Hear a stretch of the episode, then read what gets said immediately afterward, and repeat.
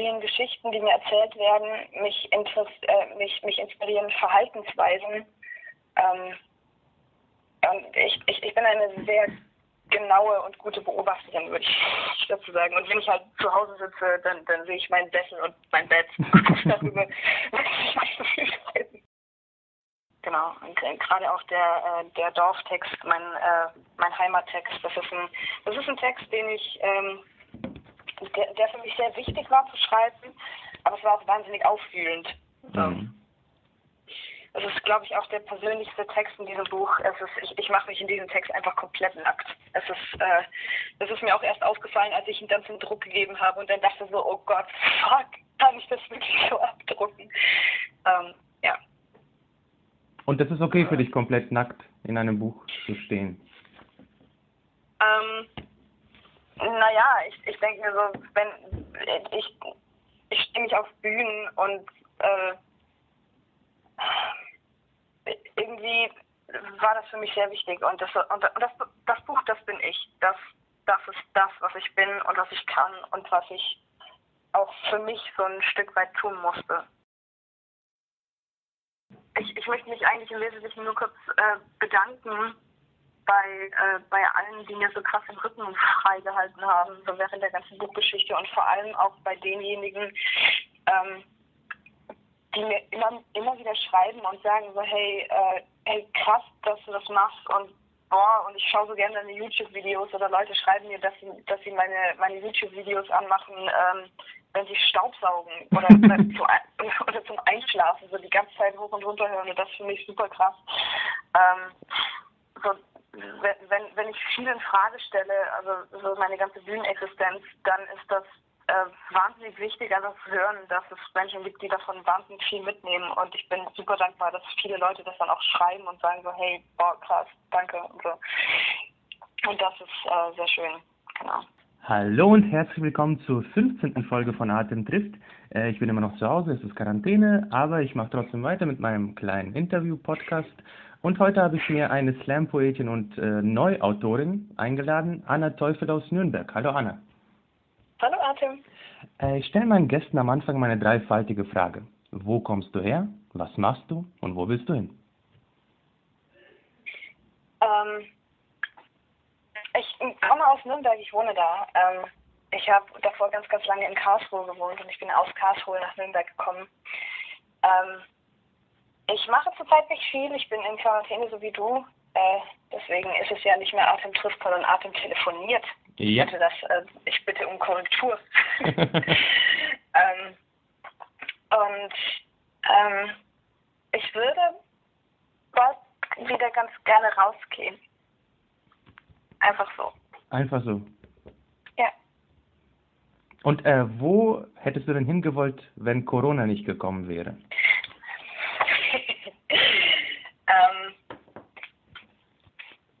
Ähm, ganz, ganz unbedarft in die große, weite Welt der Literatur, glaube ich. Als Autorin meinst du, oder? Ja. Okay.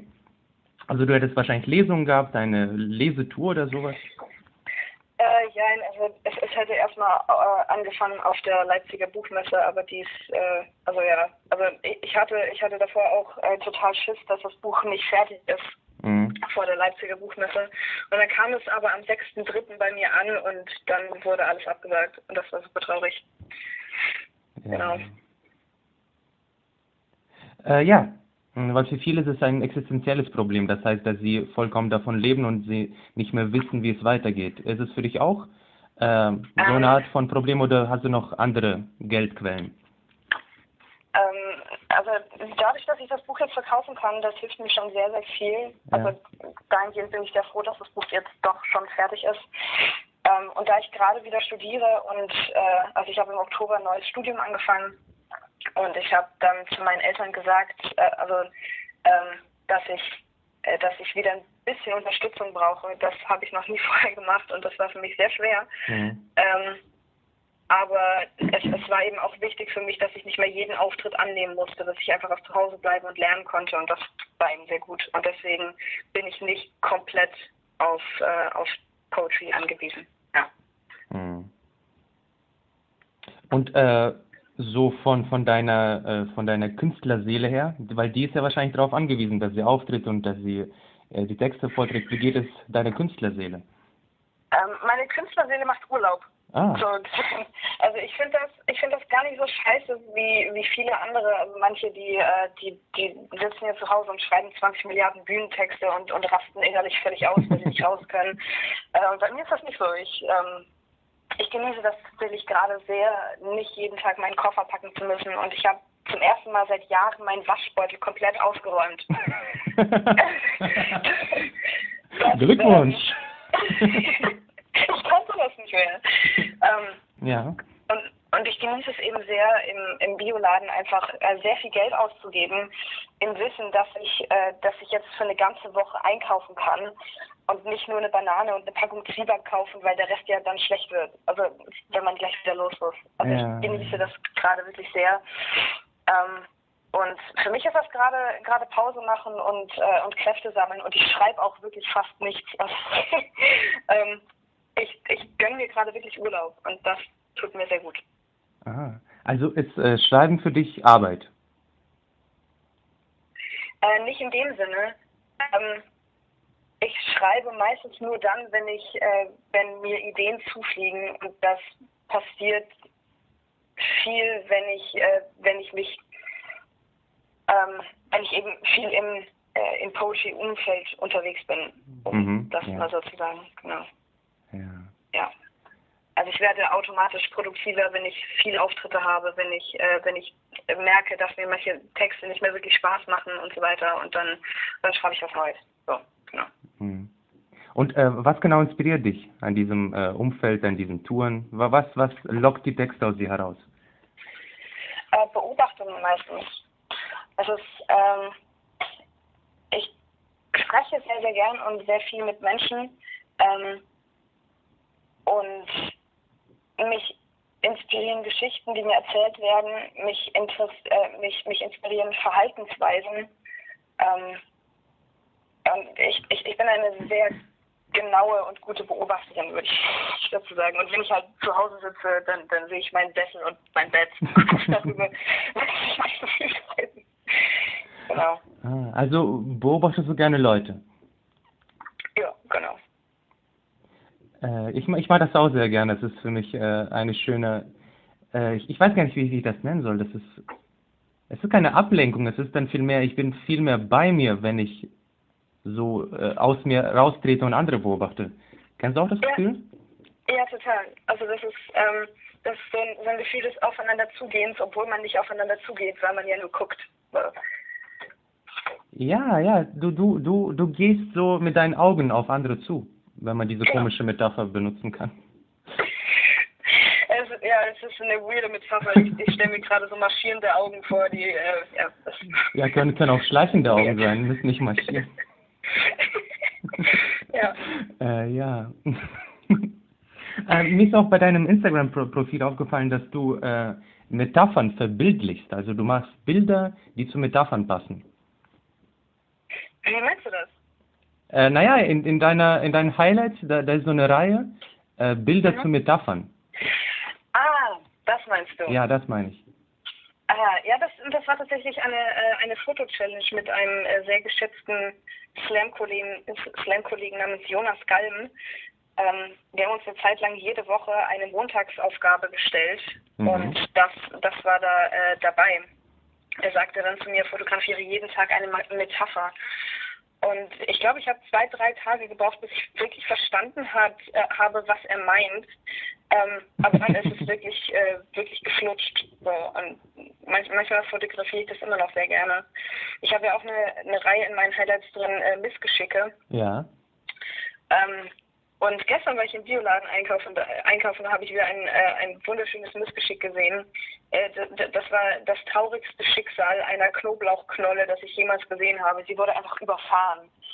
Sah Überfahren. Aus, ja, das aus wie, ähm, wie, so eine, wie so eine überfahrene Taube, nur halt in, als Knoblauchknolle. Das, es war wundervoll. Es war wunderbar.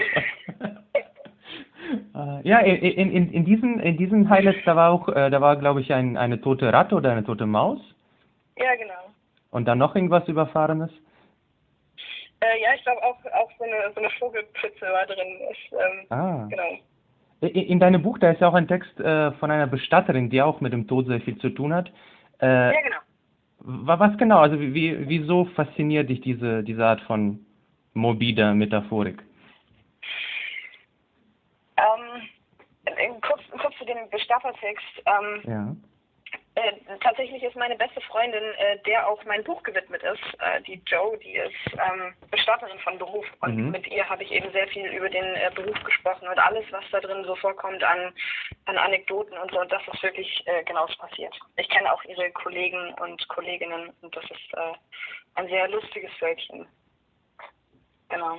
Und du Ähm. selbst, du hast noch, äh, du hast keinen Bezug dazu, oder doch? Nee, nee, tatsächlich, also ich, ähm, ich besuche sie nur manchmal und dann hat sie Bereitschaft und dann kriegt sie einen Anruf, wo sie wieder jemanden abholen muss und dann komme ich da mit und sitze so lange im Bestattungsinstitut rum, bis sie, bis sie jemanden abgeholt und verladen hat und gekühlt.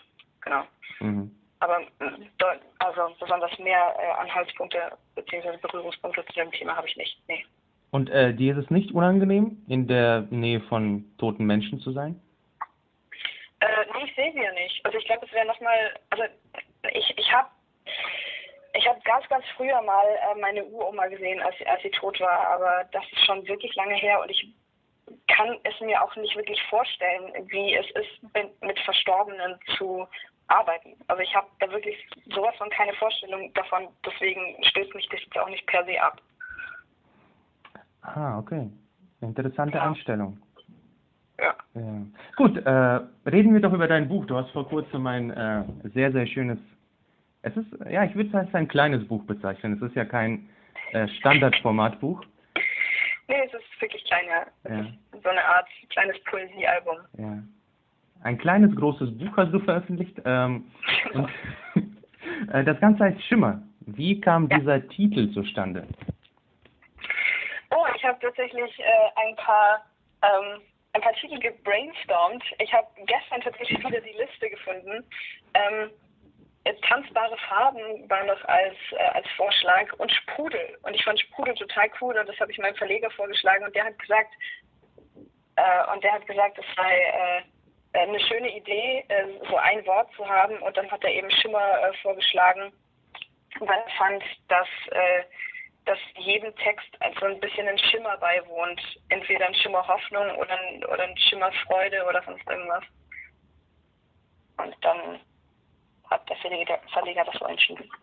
Also du hast es nicht mitentschieden. Äh, ich fand das cool, also ich habe Ah, ein okay. okay dazu gegeben. Genau. Mhm. Also äh, hat, hat das Wort Schimmer eine Bedeutung für dich oder was bedeutet für dich Schimmer? Wenn du an Schimmer denkst, was, was, was für Metaphern gehen in deinen Kopf? Äh, Lichtschimmer, Lichtschimmer. genau. Und ich glaube, Licht kann für vieles, ähm, für viele Metaphern benutzt werden. Mhm. Ja, Licht, Licht ist ja quasi Voraussetzung für Leben. Ja.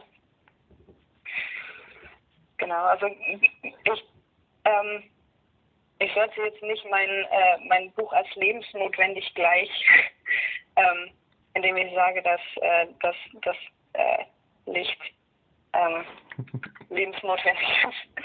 Aber ja, ich, ähm, ich weiß, was du meinst. Ja. Mir ist auch eingefallen, dass ähm, das, das Wort Schimmer, man kann auch sagen, äh, etwas, also von, von etwas einen Schimmer haben. Vom Leben einen Schimmer Ja. haben, von anderem einen Schimmer haben. Ist Ja. dir diese Bedeutung also auch klar gewesen oder war das nur Lichtschimmer in dem Moment, wo du es ausgesucht hast? Wie gesagt, ich habe es ja nicht, äh, nicht selbst ausgesucht. Ähm, Ja. äh, bei, äh, bei Andreas, also meinem Verleger, der, äh, der sagte tatsächlich, dass, äh, dass immer so ein, so, ein kleiner Schimmer Hoffnung äh, in, in vielen Mhm. ähm, oder, oder der Schimmer am Ende des Tunnels und so weiter und so fort. Und das, und das fand ich ganz schön. Ich habe das dann versucht, so auf die Texte umzumünzen. Es hat in, in viele Texte sehr gut reingepasst. Ähm, Ja. Und genau. Und dann fand ich das sehr passend. Ja. Und äh, da sind auch äh, Bilder in diesem Büchlein, in diesem Buch. Äh, Genau. Wo kommen die her und äh, wie hast du sie ausgesucht? Ähm, die, äh, die wunderbare Frau, die mein Buch illustriert hat, heißt äh, Sanja Prautsch. Und ich bin mit Sanja früher zur Schule gegangen. Sie war eine oder zwei Stufen unter mir. Oh Gott, ich weiß das schon gar nicht mehr. Ähm, jedenfalls, wir haben zusammen Theater gespielt und mhm. sie hat schon, schon immer sehr, sehr viel gezeichnet und gemalt und war da einfach ein wahnsinniges Talent. Das ist super krass. Und jetzt wohnt sie in Mainz. Ähm, ah. Du, du wohnst auch in Mainz, ne? Ja. Ja, genau. Also sie wohnt, sie wohnt in Mainz und äh, studiert da irgendwas mit Kunst, Grafikdesign oder Kommunikationsdesign. Ich habe keinen Schimmer. Ähm, du hast keinen Schimmer. Ja. ähm, genau, und ja, also jetzt macht sie so den ganzen Tag Kunst und ist so eine kleine Portion Glück und das freut mich wahnsinnig sehr. Und ähm, so letztes Jahr im April kam eben der Verlag auf mich zu und ich habe dann, ich habe mich dann mit Andreas getroffen und habe so drüber geredet, was ich mir vorstelle und ich habe gesagt, ich möchte auf jeden Fall Illustrationen drin haben und er sagte, ja, dann such dir doch eine gute Illustratorin aus oder einen Illustrator. Und dann habe ich Sanja angerufen und habe gesagt, hey, hast du Bock auf dieses Projekt mit mir? Und sie war sofort Feuer und Flamme und dann haben wir das zusammen gemacht und das war super krass. Also es, ähm, wir hatten auch einen wahnsinnigen Progress. Wir, also ich glaube, nur, nur so fünf Illustrationen oder so sind doch in, in ihrer Ursprungsversion. Alle haben wir dann nochmal, äh, alle anderen haben wir dann nochmal über den Haufen geworfen und manchmal so ganz kurz vor Abschluss nochmal. Da habe ich voll die Krise gekriegt und habe noch ein paar Illustrationen komplett über den Haufen geworfen und dann hat sie innerhalb eines Tages hat sie dann neue gemacht und so. es war mega krass. Genau. Mhm. Ich sehe mir das gerade auch an. Das ist äh, bei manchen kann man schon erkennen, was es sein soll. Zum Beispiel bei ähm, äh, Sie und ich. Warte mal. Genau, da ist einfach äh, eine Frau in einer in einer U-Bahn oder in einem Bus gemalt. Genau. Und andere äh, Illustrationen sind sehr äh, abstrakt. Also ja. das ist äh, wie ja, wie, wie, wie, wie verstehst du sie? Oder muss man sie verstehen? Muss man sie fühlen? Was muss man damit machen? Ähm, ich ich habe mich mit, mit, mit Sanja eben, äh, ich, wir haben sehr, sehr oft telefoniert und ich habe gesagt, mir wäre es eher wichtig, dass sie die Texte durchliest. Also sie kannte alle Texte, bevor sie, also sie kannte die Texte sehr gut, äh, bevor sie sie illustriert hat. Ähm, und ich habe gesagt, es wäre mir wichtig, dass sie, äh, dass sie das Gefühl, was sie fühlt, während des Textes versucht umzusetzen. Und das hat auf ganz, ganz viele Arten und Weisen wahnsinnig schön gepasst. Also das ähm, zum Beispiel die Illustration von, äh, von zwei, also dem zweiten Text in dem Buch, mhm. ähm, das ist ein pures Gefühl. Das, das ist genau das, was ich mir vorgestellt habe zum Text. Mhm. Ich, ich schaue mir das gerade an. Das ist, äh, mhm. es ist sehr schwungvoll. Das ist schwungvoll. Ja. Also hast, hast du das Bild gerade vor dir oder? Ähm, ja. Woran denkst du oder was fühlst du bei diesem Bild? Ähm, ein absolutes Wohlfühlen. Ähm, aber, also wir, wir hatten, also das ist eine von diesen Illustrationen, die wir fünfmal über den Haufen geworfen haben. So am Anfang war es eher so als Explosion geplant. Das war dann aber, das sah dann aber viel zu, äh, viel zu brutal aus und viel zu, äh, viel zu spitz und eckig und so. Und dann habe ich gesagt, ich möchte eher eine sanfte Explosion und das ist dann draus geworden. Mm, eine sanfte Explosion. Genau. Sehr schön, sehr schön. Äh, ja, äh, ein anderer Text aus dem Buch, äh, den du sehr oft auf der Bühne vorgetragen hast, äh, der heißt Kekskrümelgedanken. Genau. Ähm, und ich habe im Vorgespräch mit dir äh, dich gefragt, welche Texte dir besonders wichtig sind und du hast diesen erwähnt. Mhm. Wieso ist dieser Text dir so besonders wichtig? Ähm, dieser, dieser Text ist der Text, zu dem ich am aller, allermeisten Rückmeldung bekomme. Also es, äh, es schreiben mir wahnsinnig viele Menschen, wie, äh, wie glücklich sie dieser Text gemacht hat, auf viele Arten und Weisen. Es ist auch, ähm, dass eine ähm, Down-Syndrom-Mami aus, ähm, aus Niedersachsen äh, darauf aufmerksam geworden ist und äh, eine, eine Frau, die einen Down-Syndrom-Blog betreibt und die haben das so in ihre in ihrer Down-Syndrom-Bubble flutschen lassen und die Leute haben sich wahnsinnig drüber gefreut und das ist mir das das ist so schön, die ganze Rückmeldung, die, die zu diesem Text kommt, weil es eben auch ähm, Text, also ich, ich schreibe nicht viele politische Texte. Und das ist, das ist einer der wenigen Texte, die irgendwie politisch sind, aufgrund der, ja, also gerade letztes Jahr war eben diese, diese große Debatte, ähm, ob Früherkennungs, äh, die, die Bluttests ähm, bei Schwangeren äh, von den Krankenkassen übernommen werden sollen oder nicht. Und gerade in, äh, in, im Licht von dieser Debatte habe ich den Text dann wieder angefangen, sehr oft vorzulesen. Mhm. Genau. Ja, äh, ich habe beim Lesen, weil ich habe den Text schon sehr oft auf der Bühne gehört, aber beim ersten Lesen war das eine seltsame Erfahrung, weil die ganzen Nuancen, die ganzen Kleinigkeiten, die, die man so im Redefluss über, übersieht, die wegschwimmen, die kommen Ja. hier zur Geltung. Ähm, Welche zum Beispiel? Äh, ich habe mir Sätze unterstrichen, zum Beispiel, ähm, äh, es ist eine große Fähigkeit, den anderen in seinem Anderssein zu akzeptieren. Mhm. Al- Allein dieser Satz, der ist schon, äh, da steckt schon so viel Wahrheit drin und äh, wenn man wenn man das auf die Geschichte bezieht, weil es ist es ist ja ein ähm, es ist aus der Perspektive eines äh, eines Mädchens, eines es ist ein Mädchen, oder ja? Genau und äh, dieses Mädchen sieht die Welt eben durch ihre Augen sieht sie nicht so wie alle anderen sie sehen und dann kommen solche ganz einfachen Sätze wie es ist eine große Fähigkeit, den anderen in seiner Anderssein zu akzeptieren. Und da steckt so viel Wahrheit und so viel, äh, es, ist, es ist eine simple Wahrheit. Es ist eine schöne, simple Wahrheit. Ja, es ist, es ist tatsächlich, dass ich äh, für diesen Text auch einmal eine Rückmeldung bekommen habe, ähm, dass der Text nicht systemkritisch genug sei, Ja. sondern äh, nur auf dem Verständnis von Gut und Böse ähm, äh, sich beläuft. Ja. Und dann, dann muss ich da auch sagen, also da, das ist was, was dieser Text nicht leisten kann, weil, äh, weil eben ein Down-Syndrom-Kind nicht das begreifen kann, was, äh, was eben im Gesundheitssystem falsch läuft, Mhm. so im Wesentlichen. Oder kaum oder in den, in den seltensten Fällen begreifen kann, was da so schief läuft. Und diesen Menschen, der, äh, der eben äh, diese, diese Rückmeldung gegeben hat zum Text, der, äh, der hat dann mein Buch bekauft, gekauft und der hat dann gesagt, nachdem er Weißweinrisotto und warme Milch mit Honig gelesen hat, nimmt er jegliche Vorwürfe gegenüber des Textes zurück. Weil, ähm, Ja. weil er eben das dann so als Trio verstanden hat. Äh, und Weißweinrisotto ist ja eben auch der Text, der so die andere Perspektive dann zeigen soll. Mhm. Äh, ja. Ich habe hier einen Text. Äh, ich weiß genau, dass andere Menschen mich nicht schön finden, aber das ist okay. Ich finde mich ja selbst schön. Ja. Ja, das ist ähm, eben genauso, also ich habe ich hab früher mal, oder was ist früher, ich habe in der Schule musste ich mal ein Sozialpraktikum machen. Ähm, ich habe das in einer, in einer Schule gemacht, äh, in einer Förderschule und da war eben ein, ein Kind mit Down-Syndrom und ich durfte eine Woche lang dieses Kind betreuen. Und das hat mich so fucking glücklich gemacht, ich kann es dir gar nicht sagen. Und, äh, und das ist eben genau das, äh, was ich von diesem Kind verstanden habe. So, es ist, ist egal.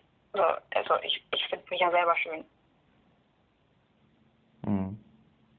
Ist, ist das eine äh, Botschaft, die du allen ans Herz legen würdest? Sich selbst schön zu finden. Ja. Ähm, ja, aber ich verstehe auch, dass es manchmal sehr, sehr schwer sein kann, Mhm. äh, dieses Selbstverständnis. Ich, ich, ich habe da selber auch viel zu oft dran rumzukauen. Mhm. Es, es kommt auch äh, ein bisschen raus in deinem Buch, weil äh, mir ist aufgefallen, dass allein mindestens zweimal ist vorgekommen, dass du aufgrund einer Kritik von jemand anderem eine wichtige Sache an dir geändert hast. Zum Beispiel als jemand, oder es ist, es ist zumindest in den Geschichten drin, ich weiß ja nicht, ob es deine Perspektive ist oder eine andere, aber es kommt zweimal vor, dass äh, eine Figur sich sehr große Gedanken darüber macht, äh, wie sie ist oder wie sie auf andere wirkt, aufgrund einer einzigen Bemerkung.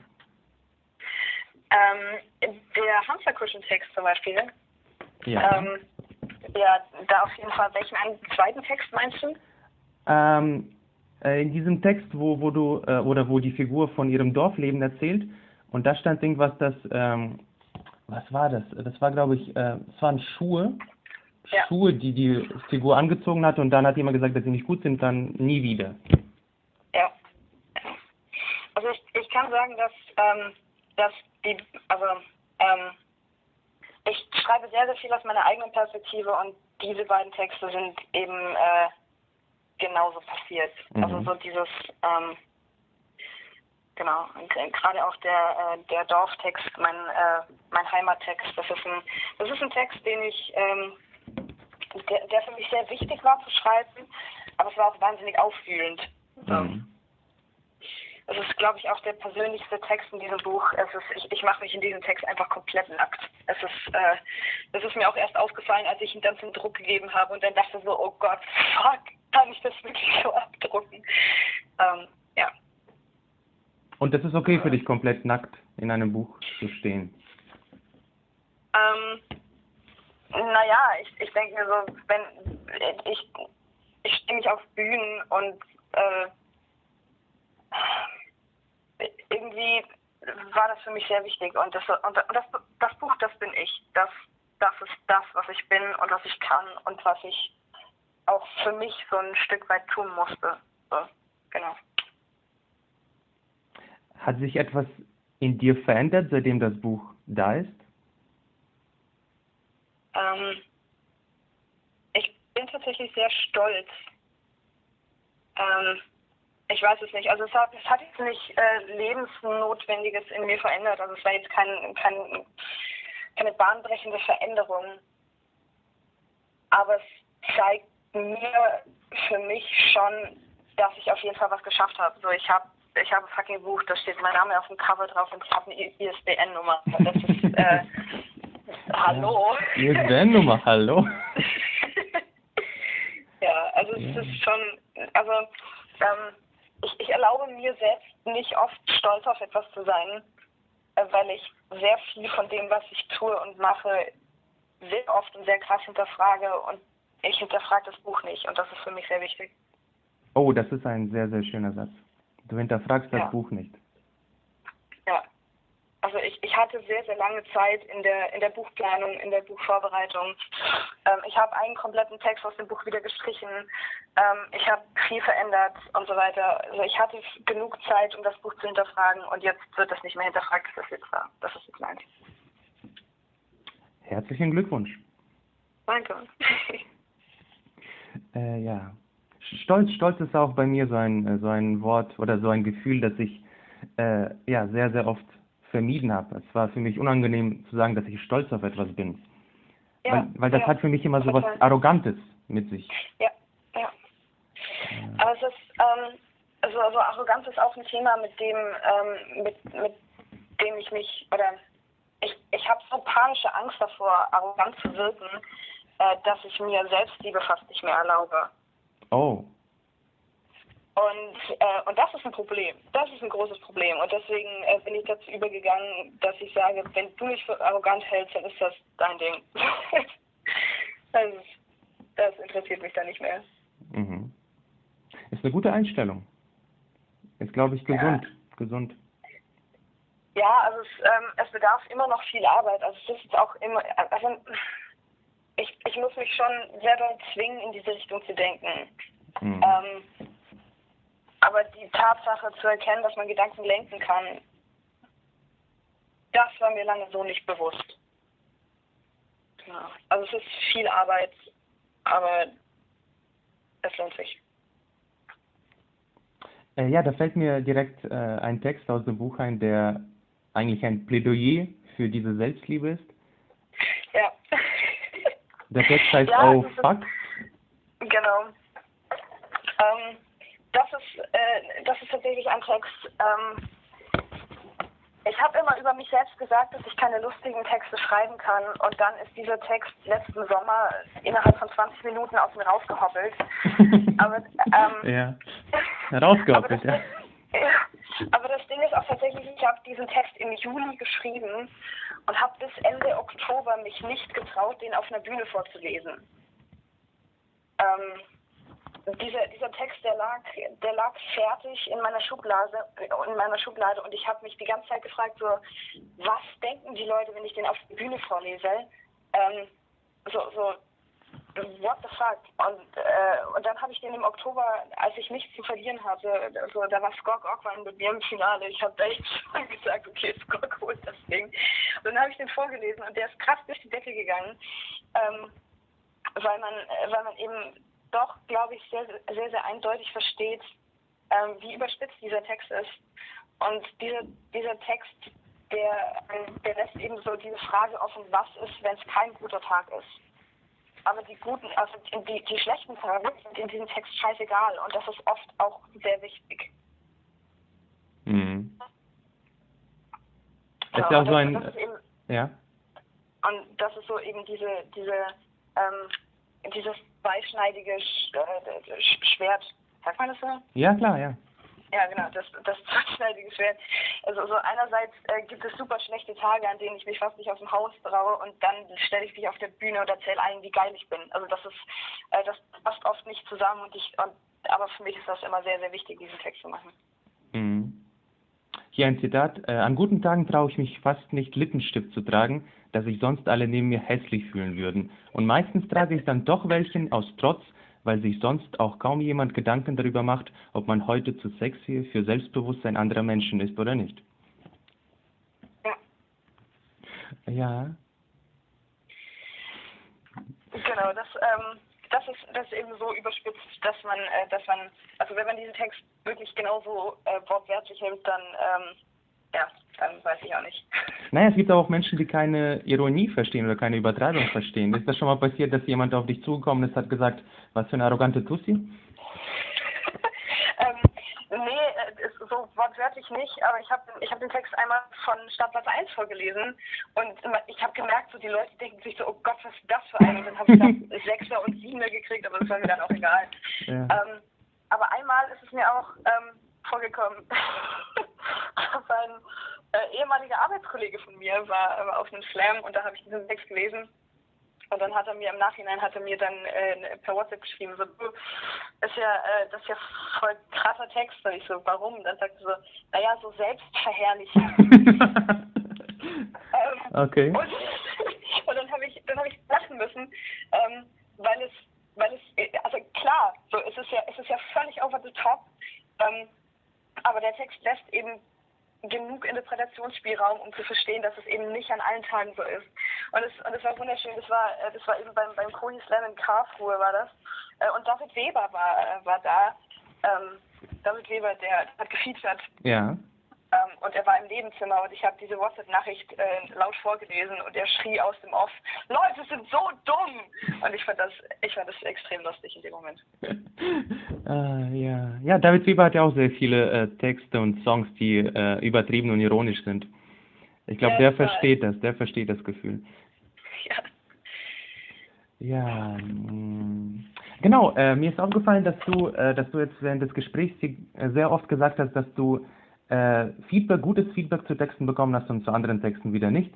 Äh, wie wichtig ist dir, was die Leute über deine Texte sagen und denken? Naja, ich glaube, ähm, Poetry Slam lässt da äh, nicht so viel Spielraum. Wenn man, wenn man die ganze Zeit mit dem Text aufs Maul kriegt, dann, äh, dann dann ist es offensichtlich kein Text, den man auf der Bühne lesen sollte. Oder zumindest ist es so in meinem Gefühl. Also es, ist, es gibt auch äh, Poeten und Poetinnen, die machen fantastische Lyrik oder fantastische, also eben fantastisches Zeug auf der Bühne. Das wird vom Publikum einfach nicht verstanden. Einfach weil das äh, zu hochwertig oder zu, zu literarisch ist und so. Also es, es gibt für jedes Publikum den perfekten Text. Ähm, aber ich, aber ich glaube, Poetry Slam, also, also eben das Format, ähm, bringt einen auch dazu, sich relativ schnell abhängig von der Meinung anderer Leute zu machen. Und ähm, am Anfang war das bei mir, äh, war das, also ja, als, als ich gerade so in meiner Anfangszeit war, da bin ich einmal im Atlantik in, in Freiburg aufgetreten und da habe ich einen neuen Text vorgelesen und, und habe dann mega aufs Maul gekriegt, weil das Atlantik ist auch in vielerlei Hinsicht einfach nicht mein Publikum, weil es ist ja halt Kneipenslam, es ist laut, äh, die Bedienungen laufen währenddessen rum und schreien, was wollen sie haben? Keine Ahnung, also es ist ähm, eben für ruhige Texte oft nicht der richtige äh, Platz. So. Ähm, und als ich eben noch neu war, ich glaube, es war zehnter oder, oder elfter Auftritt oder so, und dann, und dann dachte ich mir so, oh Gott, was mache ich eigentlich hier? Ich muss, ich muss unbedingt, äh, ich muss unbedingt damit aufhören. Und dann hatte ich noch, dann hatte ich noch einen Auftritt und das war dann der erste Bundesland, den ich dann gewonnen habe. Und dann war ich so, oh wow, krass, das, das ähm, ist anscheinend doch nicht ganz so scheiße. Also ich glaube, gerade am Anfang ist es wichtig, dass man äh, sowohl vom Publikum als auch von anderen, also von Kollegen und Kolleginnen zumindest gutes Feedback bekommt, damit man nicht damit aufhört. Also, ja. Genau. Mhm. Und äh, hast du vor Poetry Slam irgendwas geschrieben oder war Poetry Slam dein Einstieg ins äh, Schreiben? Ja, ich habe schon immer irgendwie so Kram und Kurzgeschichten geschrieben, aber es war nie nennenswert. Ja, also es gibt ja auch dieses, dieses Format des Diary Slams. Ähm, und ich war noch nie bei einem, weil ich das, was ich früher geschrieben habe, einfach, einfach so völlig hilarious finde. Ja. Wie findest du es? Hilarious. Hilarious, äh, ah. Ja, ja. Hilariös. Ja, ich, ich, ich habe früher so Englischvokabeln gelernt. Ich habe sie mir in Lautschrift in den Kopf geballert. Also nicht in Lautschrift, aber ich habe sie so quasi äh, so mir gemerkt, wie, wie ich sie auf Deutsch ausgesprochen hätte. Ah, cool. Hilarious, ja, sowas. Okay. Äh, ja, mh, gut, gut. Ähm, genau, kommen wir zu einem anderen Text aus diesem Buch. Ähm, Moment, wo ist der gute Text? Mhm. Oh nee, äh, ich, ich wollte noch äh, über das Vorwort mit dir reden, weil äh, das Vorwort wurde von Finn Holitzka und Samuel Kramer geschrieben. Wie kam es dazu, dass die beiden das übernommen haben? Ähm, ich habe sie, ich habe Philipp über WhatsApp gefragt und Samuel, mit, mit dem bin ich letzten Oktober mal aufgetreten habe ich ihn gefragt, hey, möchtest du das mit Finn zusammen schreiben? Und beide haben sofort gesagt, ja voll. Ähm, und ich wollte die beiden dafür haben, weil ich äh, das, was die beiden machen, wahnsinnig schön finde. Ich finde, Samuel macht, macht die beste Lyrik und, und die beiden sind einfach auch totale Herzmenschen. Also ich mag beide persönlich und privat ganz, ganz toll. Ähm, und ich war auch letztens, äh, letztes Jahr im Juli war ich auf ihrer Veranstaltung Kassiva in, Leucht, in Leuchtschrift in, äh, in Offenbach. Und das war, glaube ich, so, so ziemlich die schönste Lesebühne, auf der ich je war, weil die, äh, weil die beiden einfach so eine, so eine unverkennbare ähm, Handschrift von ihnen auf diesem, auf diesem Programm und dieser Veranstaltung hatten. Und das war so schön.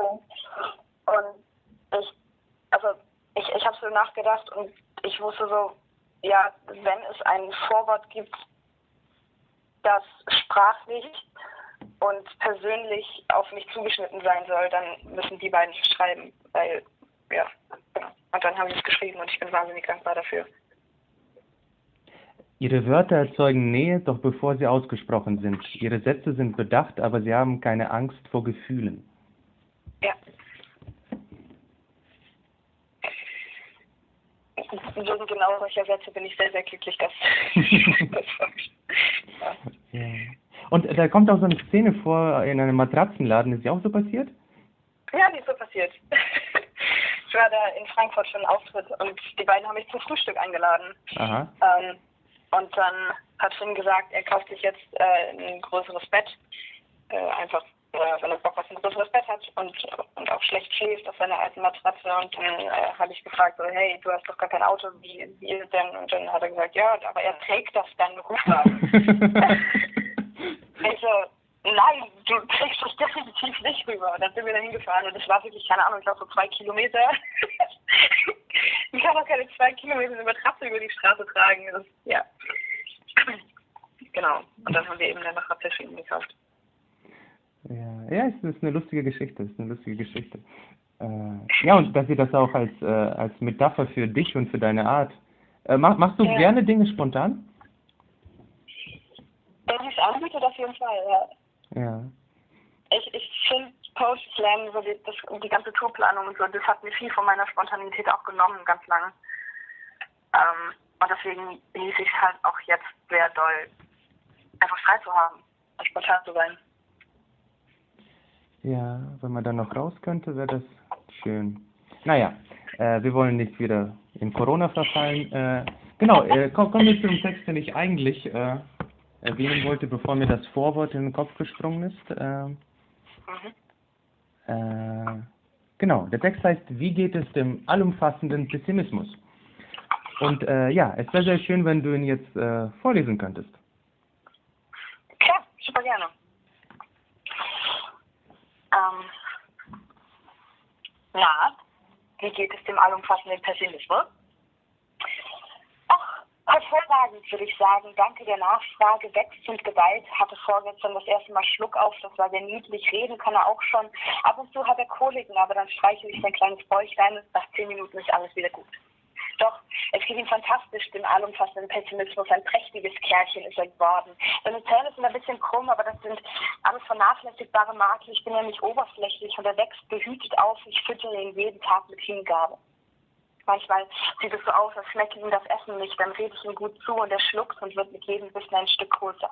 Er versteht sich gut mit seinen beiden Cousinen. Schwarzmalerei ist eine freche, laute Göre geworden mit langen, blonden Locken und einer wunderschönen Seidenstimme. Wir beiden spielen oft zusammen. Zum Glück wohnt sie direkt nebenan. Ich will ja, dass es dem Kleinen gut geht, will nicht, dass einsam ist, der allumfassende Pessimismus. Die andere Cousine, die große Traurigkeit, ist schnell gealtert. Sie war eben noch ein Teenager, jetzt ist sie eine Lady mit Lippenstift und langen Fingernägeln und einer für mich völlig unverständlichen Vorliebe für Pelz. Manchmal möchte sie rangeln mit mir und dann kapituliere ich sofort und sage, ist ja gut, komm her, du hast gewonnen. Ich will ja ihr, Make-up nicht zerstören. Manchmal ist er zerstreut, der allumfassende Pessimismus, weiß nicht, wo er zuerst anfangen soll und ich ermutige ihn, alles gleichzeitig zu probieren. Das schafft er schon. Ich glaube an ihn. Ich will stolz auf ihn sein und das bin ich immer jeden Tag. Er gehört zu mir und ich zu ihm. Selten habe ich eine so intensive, zwischenmenschlich-sphärische Beziehung geführt. Ich sprühe vor Liebe und Aufopferungsbereitschaft. Ich würde alles für ihn tun, nicht nur viel, sondern alles. Alles, was ich habe, das macht man noch so. Es ist genau wie alle anderen immer gesagt haben, gewarnt haben, pass auf, sagten sie, pass auf, das Kind wird sämtliche Aufmerksamkeit auf sich ziehen, du wirst kaum noch Zeit für deine Hobbys finden und kaum noch Zeit für deine Freunde finden und vor allem nicht für dich selbst. Und du wirst, du wirst arbeiten, sagten sie, hörst du arbeiten wirst, du Mutter sein ist kein Job mit Pause. Ich kümmere mich. Ich passe auf ihn auf. Wenn er schläft, schlafe ich und wenn nicht, dann nicht. Er schläft selten. Er braucht überraschend wenig Schlaf für sein Alter. Ich habe versucht, mich darauf vorzubereiten, habe Bücher gelesen, Kurse besucht, mir Hilfe gesucht, aber klarkommen muss ich ja alleine damit. Dem allumfassenden Pessimismus geht es gut, keine Frage. Hin und wieder suche ich mir einen Sitter für ihn, um einen Abend frei zu haben. Dann gehe ich, dann gehe ich ins Kino oder lache mit Freunden. Wenn ich nach Hause bin, verbringe ich wieder Zeit mit ihm, die ganze Nacht, den ganzen darauffolgenden Tag. Ich kann mir gar nicht mehr vorstellen, wie es war, als es ihn noch nicht gab, den umfassenden Pessimismus. Ich weiß nicht mehr, wie ein kinderloses Leben funktioniert. Daher freue ich mich fast, wenn ich den Sitter wieder wegschicken kann. Vielen Dank, ja, danke, danke, bitte. Ich drücke ihm Geld in die Hand und nehme mein Kind wieder mit, mein Kleines. Ich bin eine gute Mutter. Ich liebe ihn, den allumfassenden Pessimismus. Obwohl er mir mit Sicherheit viel genommen hat, gibt er mir doch ein Gefühl von Sicherheit. Zu ihm kann ich mich immer zurückziehen und keiner kommt mich besuchen. Wir sind dann alleine und genießen die Zeit zu zweit. Jede weitere Person ist überflüssig.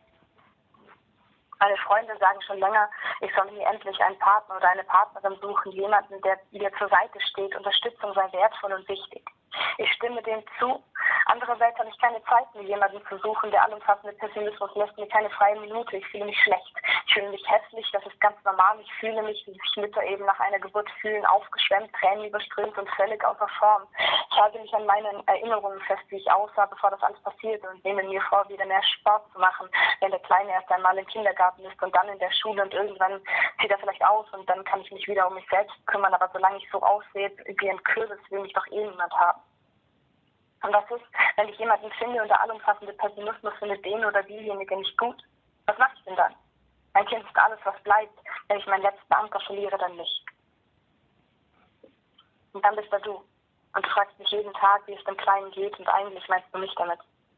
Und ich sage, auch hervorragend, danke der Nachfrage, er entwickelt sich prächtig und du hörst es dir an, lachst und freust dich mit mir, sagst mir, dass du stolz auf mich bist, dass ich mich so gut um ihn kümmere, bietest mir an, ihn für mich ins Bett zu bringen. Du küsst ihn auf die Stirn und dann mich und dann nimmst du deine Hand und schaust mir die Augen und sagst, bleib bei dir, bis er, aufzieht, bis er auszieht. Glaub mir, so lange dauert es gar nicht mehr. Applaus, Applaus. Yay! Äh, ja, sehr, sehr schöner Text. Sehr, sehr schöner Text. Äh, mir, mir hat das Ende besonders gefallen, weil das Ende, das ist so, ähm, naja, der, der Mensch, der an der Seite dieser, dieser Person jetzt ist, der lässt ihr ihren Pessimismus, er akzeptiert sie in ihrer Art und in ihrer Denkweise und bleibt trotzdem bei ihr. Und das ist so, das ist die, dieser, dieser letzte Satz, der bringt es auf den Punkt. Ja. Ja. Wie ist der Text entstanden? Wie, wie, wie ist dazu gekommen? Ähm, es sind sehr, sehr viele äh, Texte, Depressionen auf der Bühne. Ähm, und ich habe mich bisher noch von keinem äh, wirklich verstanden gefühlt. Also viele, viele äh, beschreiben das ja als, äh, als Druckgefühl, ähm, als Schwere, als, als die Welle und so weiter. Und das, und das war für mich noch, also ich habe eben noch nach der Metapher gesucht, die für mich ähm, eben, eben passend ist. Und dann ähm, hat sich eben letztes Jahr im Sommer ergeben, da, da ging es mir nicht so gut. Und, äh, und mein, mein jetziger Partner, der hat mich dann immer wieder gefragt, na, wie geht es dem allumfassenden Pessimismus heute? Und dann habe ich eben diesen Text geschrieben, um, als, äh, um, um ihm so diese Antwort vor den Kopf zu knallen, weil ich irgendwann von der Frage auch genervt war. Und dann hat er gesagt, dass äh, das ist ein ganz fantastischer Text. ähm, genau. Und jetzt ist ein Buch drin. Hm. Also ist es eine, äh, ein, ein Euphemismus für Depression, dieses äh, der allumfassende Pessimismus? Ja, der sich dann so in, ähm, in Verbindung mit Schwarzmalerei und der großen Traurigkeit eben zu, äh, zu so einem äh, Ding verbündet, äh, was man, äh, womit man einfach wirklich, wirklich viel zu tun hat. Mhm. Das ist ja so, dass, dass, dass es nicht mehr als Problem angesehen wird, sondern dass es einfach dazugehört und es wird gar nicht mehr hinterfragt. Also der Pessimismus gehört dazu und alles andere, was im Leben ist, das muss sich danach richten. Ja, genau. Also ähm, und deswegen äh, hatte ich das, hatte ich das, also ich glaube zuerst war, war meine Metapher tatsächlich so ein, so ein Haustier, aber das war dann noch nicht, noch nicht zehrend genug. Haustiere kann man ja im Zweifelsfall auch mal ein bisschen alleine lassen, aber das geht ja nicht Mhm. bei Kindern. Genau. Ja. Und auch in anderen Texten kommt sehr, also nicht sehr oft, aber ein paar Mal kommt äh, das Thema Muttersein und ähm, Kind und äh, ich glaube in einem Text kommt auch äh, eine Geschichte vor, wo ein Kind nicht geboren wird oder irgendwie als Fehlgeburt. Ähm, genau, das, das ist äh, eine Totgeburt. Totgeburt, ja. Ja. Äh, das war, glaube ich, so, nee, mein, mein zweiter Bühnentext war das. Den habe ich, glaube auch, aber auch nur so vier, fünf Mal vorgelesen, weil er mir dann einfach irgendwann auch zu schwer wurde. Ähm, Mhm. und ich habe ich hab den Text geschrieben, ähm, nachdem ich einen fantastischen Film gesehen habe. Mhm. Der, der Film heißt Am Himmel der Tag, ist ein deutscher Film.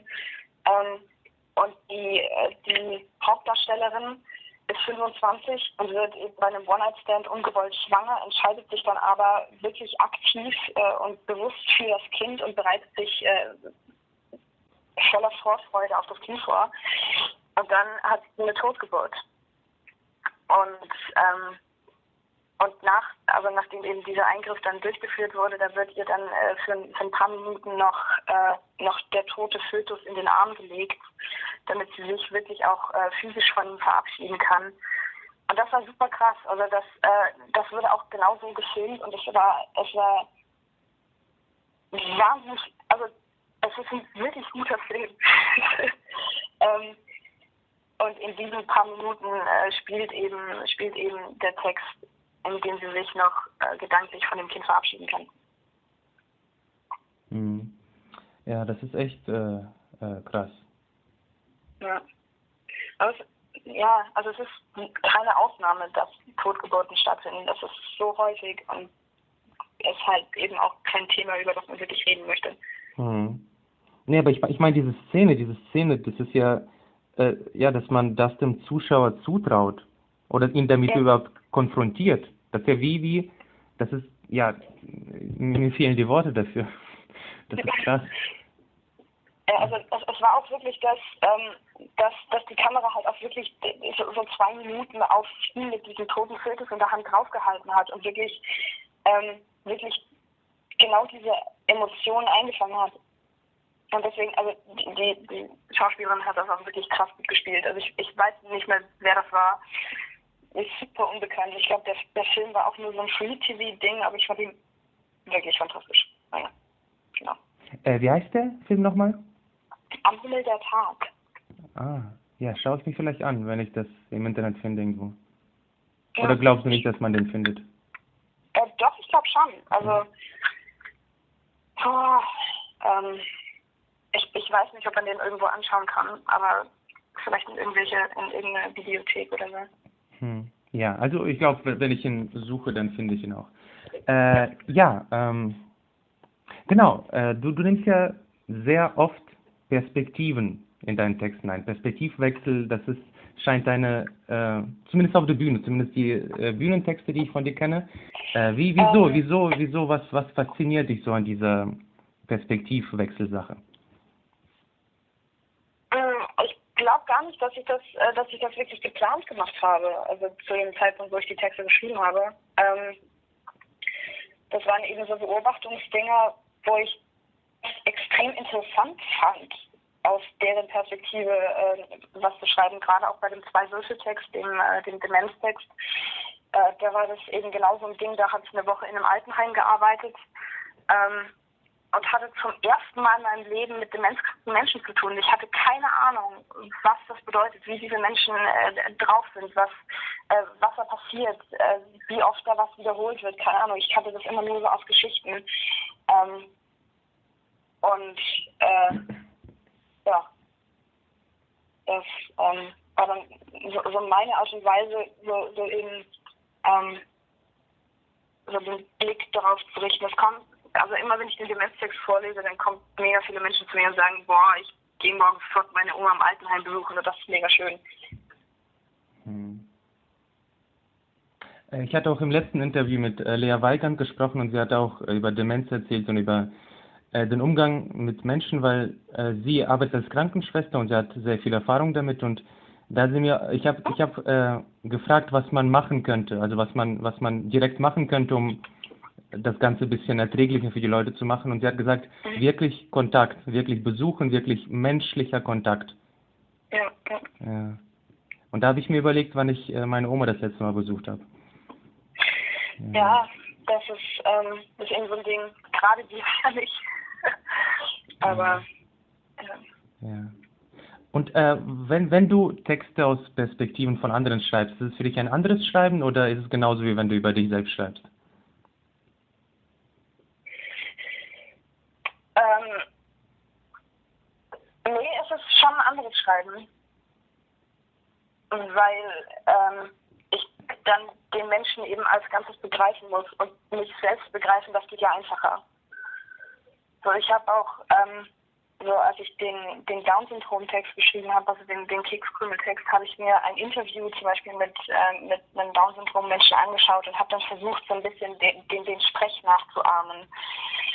So, ähm, genau. Also es ist schon ein anderes Schreiben. Das ist,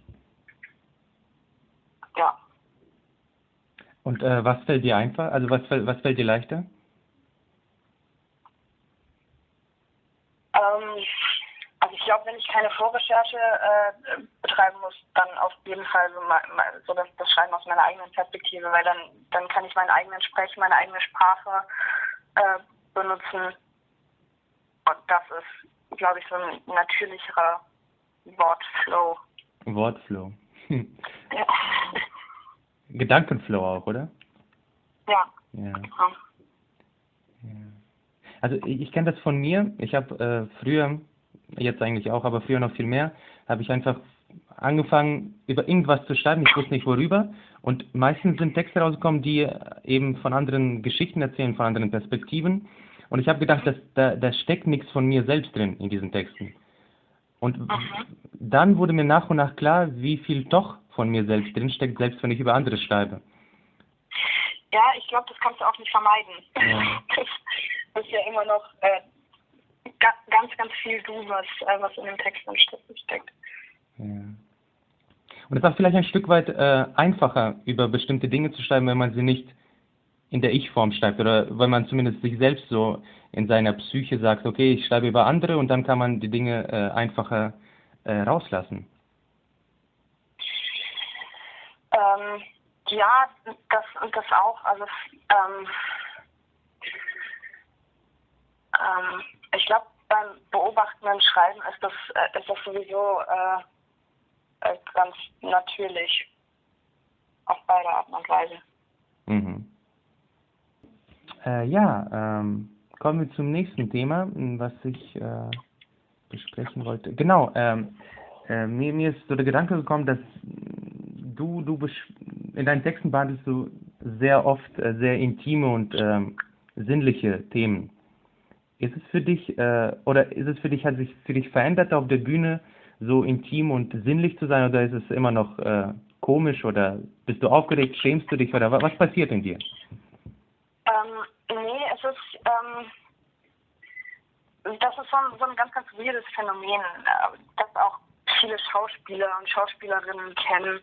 Ähm, wenn man auf der Bühne ist, dann schützt einen die Bühne, Bühnenrolle. Ich, ich kenne so viele SchauspielerInnen, die, äh, die eigentlich total schüchtern sind und wirklich panisch vor der, vor der Nähe anderer Menschen. Wenn sie halt auf der Bühne sind, dann, dann drehen sie total auf.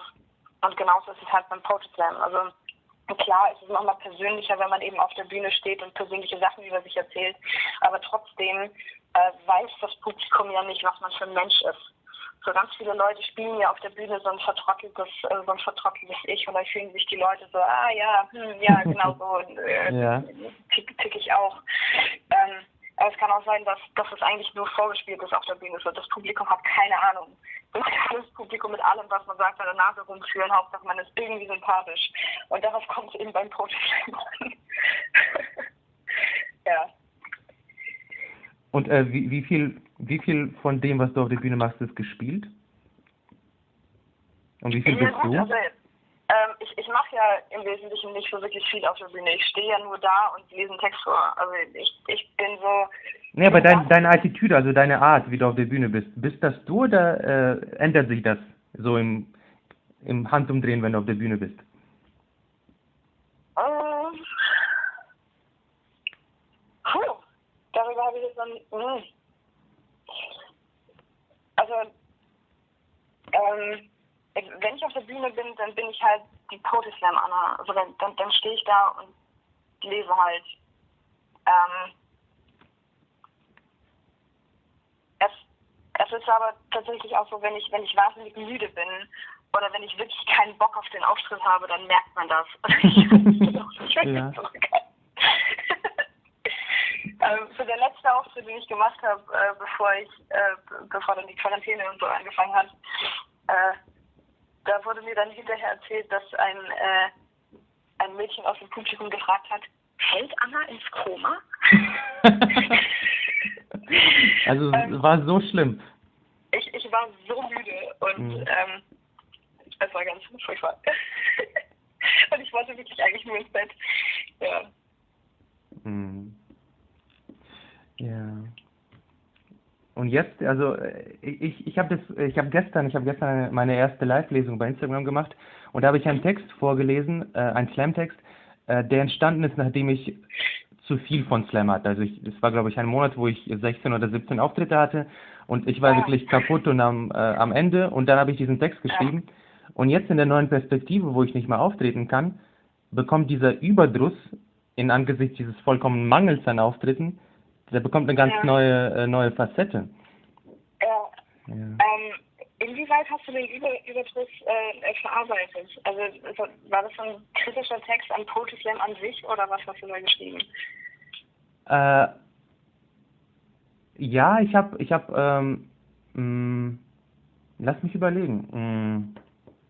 Also auf jeden Fall, es fängt so an, dass, äh, dass ich äh, auf einem dunklen Parkplatz sitze das war auch so. Ich war, glaube ich, nach vier Auftritten am Stück, war ich auf dem Weg nach Hause und ähm, ich saß, ich habe kurz Pause gemacht auf dem Rastplatz und ich saß so da und habe äh, diese vorbeifahrenden Autos auf der Autobahn gehört mhm. und im Auto war es dunkel und ich hatte, glaube ich, Kopfschmerzen und ich war ein bisschen erkältet und ich habe mir gedacht, äh, so geht's nicht weiter. Und von dieser Perspektive ausgehend habe ich dann weiter gesponnen. Ich habe dann noch äh, äh, mit einem äh, Slam-Freund, Slam-Kollegen äh, über, über seine Wahrnehmung von Slam geredet und der, der sehr, sehr äh, frustriert gewesen, auch von Bewertungen und von überhaupt von, von dem ganzen Format. Und das habe ich auch einfließen lassen. Und dann am Ende äh, rekapituliere ich quasi, was ich auf der Bühne gemacht habe und wieso ich das Ganze mache. Und mhm. das Fazit ist, dass ich es nicht für die Punkte und nicht für, für Slam an sich mache, sondern einfach um mich selbst auszudrücken. Und um mich selbst auszudrücken, brauche ich eben nicht die Bühne oder nicht nur die Bühne. Von ja. daher ist es auch okay, äh, Slam Pause zu machen oder weniger zu machen. Ja, ja. ja das, äh, das klingt auch so nach, nach so einem äh, typischen ähm, Verarbeitungstext, wo man, also, weiß nicht, also ich, ich finde solche Texte auch sehr, sehr wichtig. Mm, ja. Ja. Ich finde allgemein bei Poetry Slam ist es einfach wahnsinnig wichtig, dieses Format einfach nicht allzu ernst zu nehmen. Und das ist, das ist schwierig, einfach weil man, weil man sich ja auf der Bühne zum Teil auch nackt macht, weil man, äh, weil man, ähm, weil man sich eben der Meinung von fremden Menschen aussetzt. So, wie, wie bescheuert man eigentlich sein? Ja. Aber das macht man doch dauernd, nicht nur bei Slam. Nur bei Slam ist es halt äh, mit Kunst verbunden, aber du bist ja dauernd Meinungen anderer Menschen ausgesetzt. Ähm, ja, gut, das stimmt, aber wir verdienen damit ja unser Geld, so im Wesentlichen. Es geht ja keiner raus auf die Straße, setzt sich den Blicken anderer Menschen aus und kriegt dafür Geld. So. ja. Ja. ja. Also macht, macht, Geld das, äh, macht Geld den Unterschied. Ähm, naja, ähm, ich, schon ein Stück weit. Also wenn man, wenn man sagt, es ist mein Beruf, äh, dass ich 16 oder 17 Mal im Monat von anderen Menschen gejudged werde, das ist halt äh, schon schwierig. Ja. Deswegen bin ich auch inzwischen ein sehr, sehr großer Lese Lesebühnenfreund. Ähm, Freundin. Ich, äh, ich mag Lesebühnen einfach wahnsinnig gerne, einfach weil das, weil die Leute da, da mehr zuhören, weil da eben so ja, ja, mhm. ich, ich liebe, ich liebe eben die Slams auch von Nikita in Stuttgart, einfach wo das, wo das Abstimmungsformat vollkommen perfide ist. Ähm, wie ist das? Wie ist das?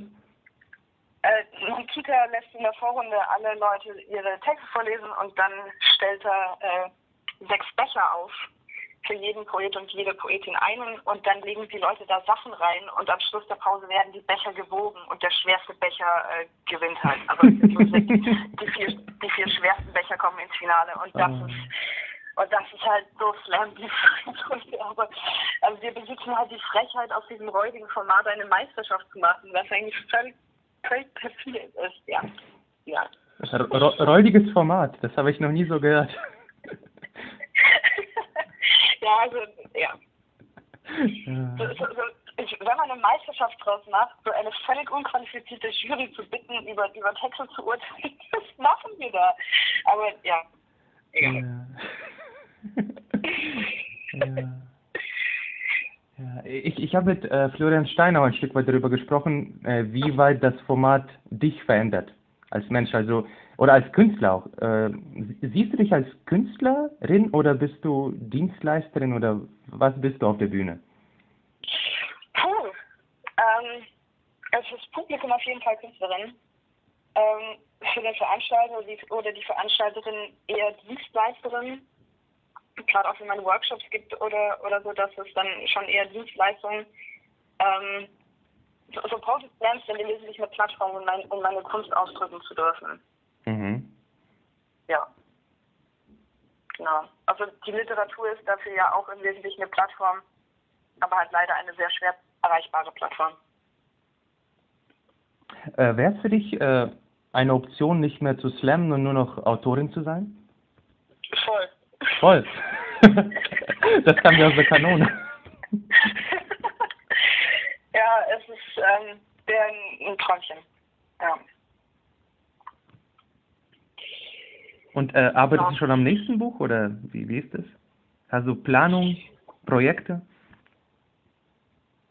Ähm, also das nächste Buch soll auf jeden Fall keine Textsammlung werden. Ähm, Was soll es werden? Ich würde sehr, sehr gerne einen Roman schreiben.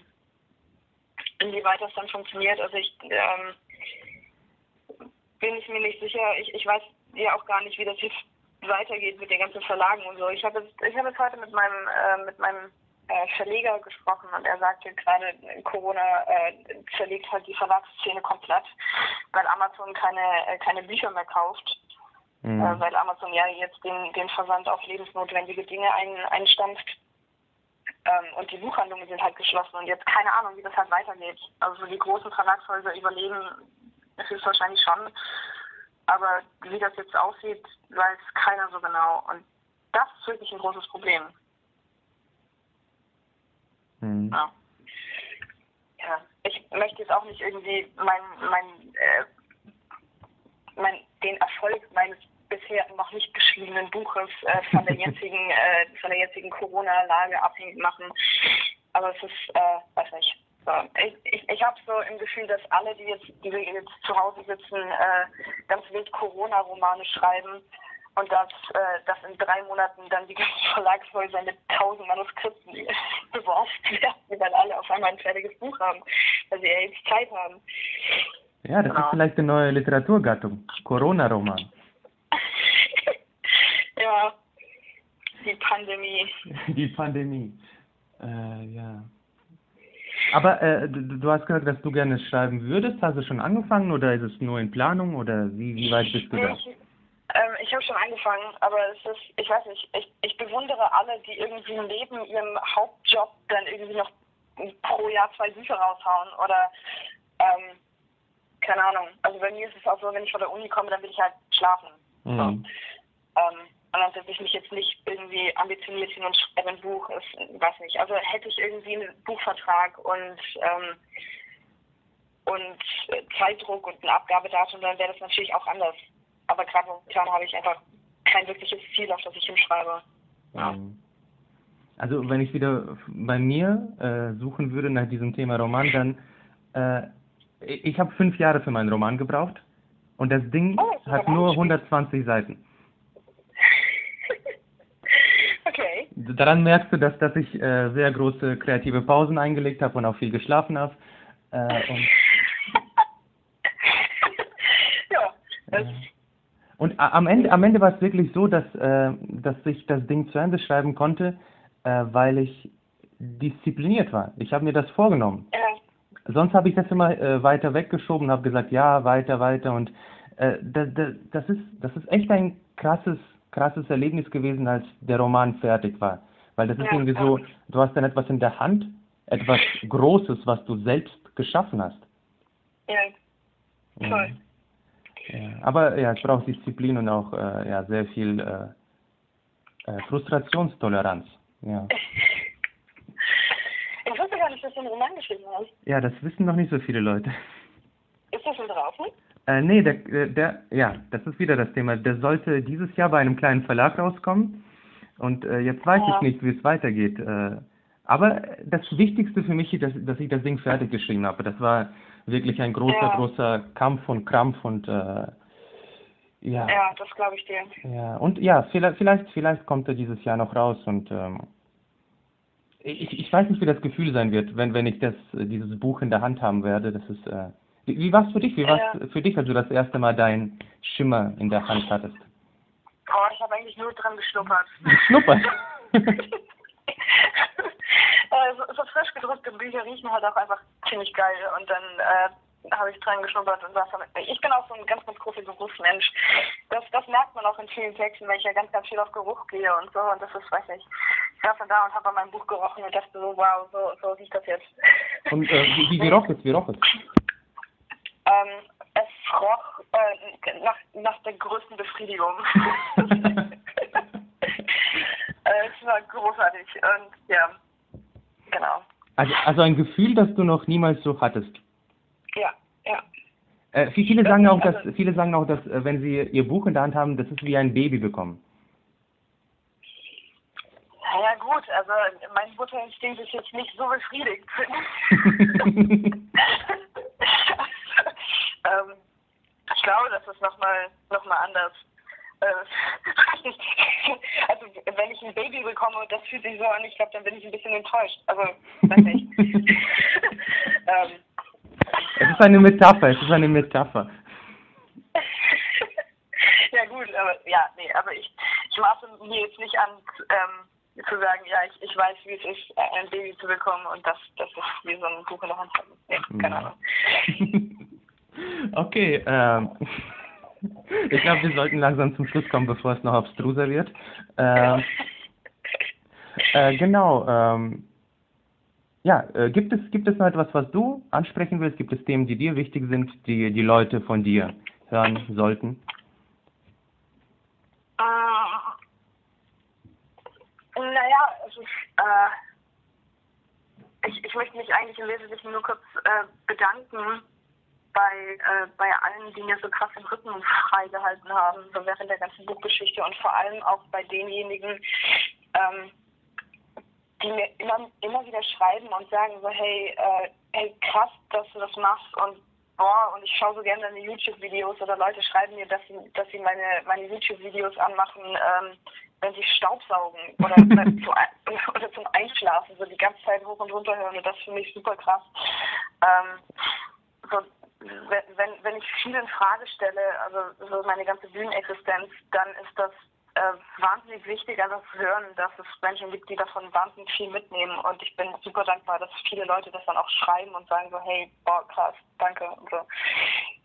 Und das ist äh, sehr schön, genau. Mhm. Danke an die Crowd. danke an die Crowd. Äh, also ist es dir wichtig, also ist es dir wichtig, du, ist es so eine Art von ähm, Selbstbewusstsein, was draußen steht? Ähm, Jein, also ähm, ohne Selbstbewusstsein würde ich mich nicht auf die Bühne stellen. Aber es ist ähm, so das Wissen, dass es Mensch, also dass es Menschen gibt, die daraus wirklich viel mitnehmen, ist für mich wahnsinnig krass. Also vor allem, weil es ja nicht meine ursprüngliche Intention ist.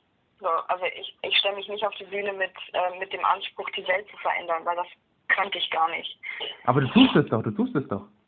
Ja, genau. Und das ist halt für mich wahnsinnig krass zu hören. So. Mhm. Ja. Ja, ein Unterschied, ein Unterschied in der Welt ausmachen irgendwie. Ja, ja äh, gut, Anna, vielen, vielen Dank für das Gespräch. Das hat äh, Spaß gemacht. Das war lustig, lustig war das. Ja. Genau, äh, das Buch, das Buch äh, von Anna Teufel heißt Schimmer. Es ist äh, bei ihr bestellbar. Einfach eine Nachricht an sie schreiben und sie wird es sehr schön gewidmet. Ich, ich, ich mag deine Widmung sehr. Das ist mit einem Herzchen und äh, vielen Dank, vielen Dank dafür. Danke. Genau, das Buch kann man bei ihr bestellen. Äh, genau, und sie wird wahrscheinlich, wenn die Corona-Sache vorbei ist, wieder auf der Bühne stehen und viel äh, müde und ein bisschen wacher auf der Bühne sein.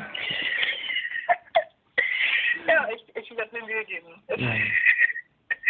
Äh, gut, ja. äh, das war die 15. Folge von Atem trifft oder Atem telefoniert, wie du gesagt hast. Äh, und wir hören uns beim nächsten Mal. Ciao, ciao.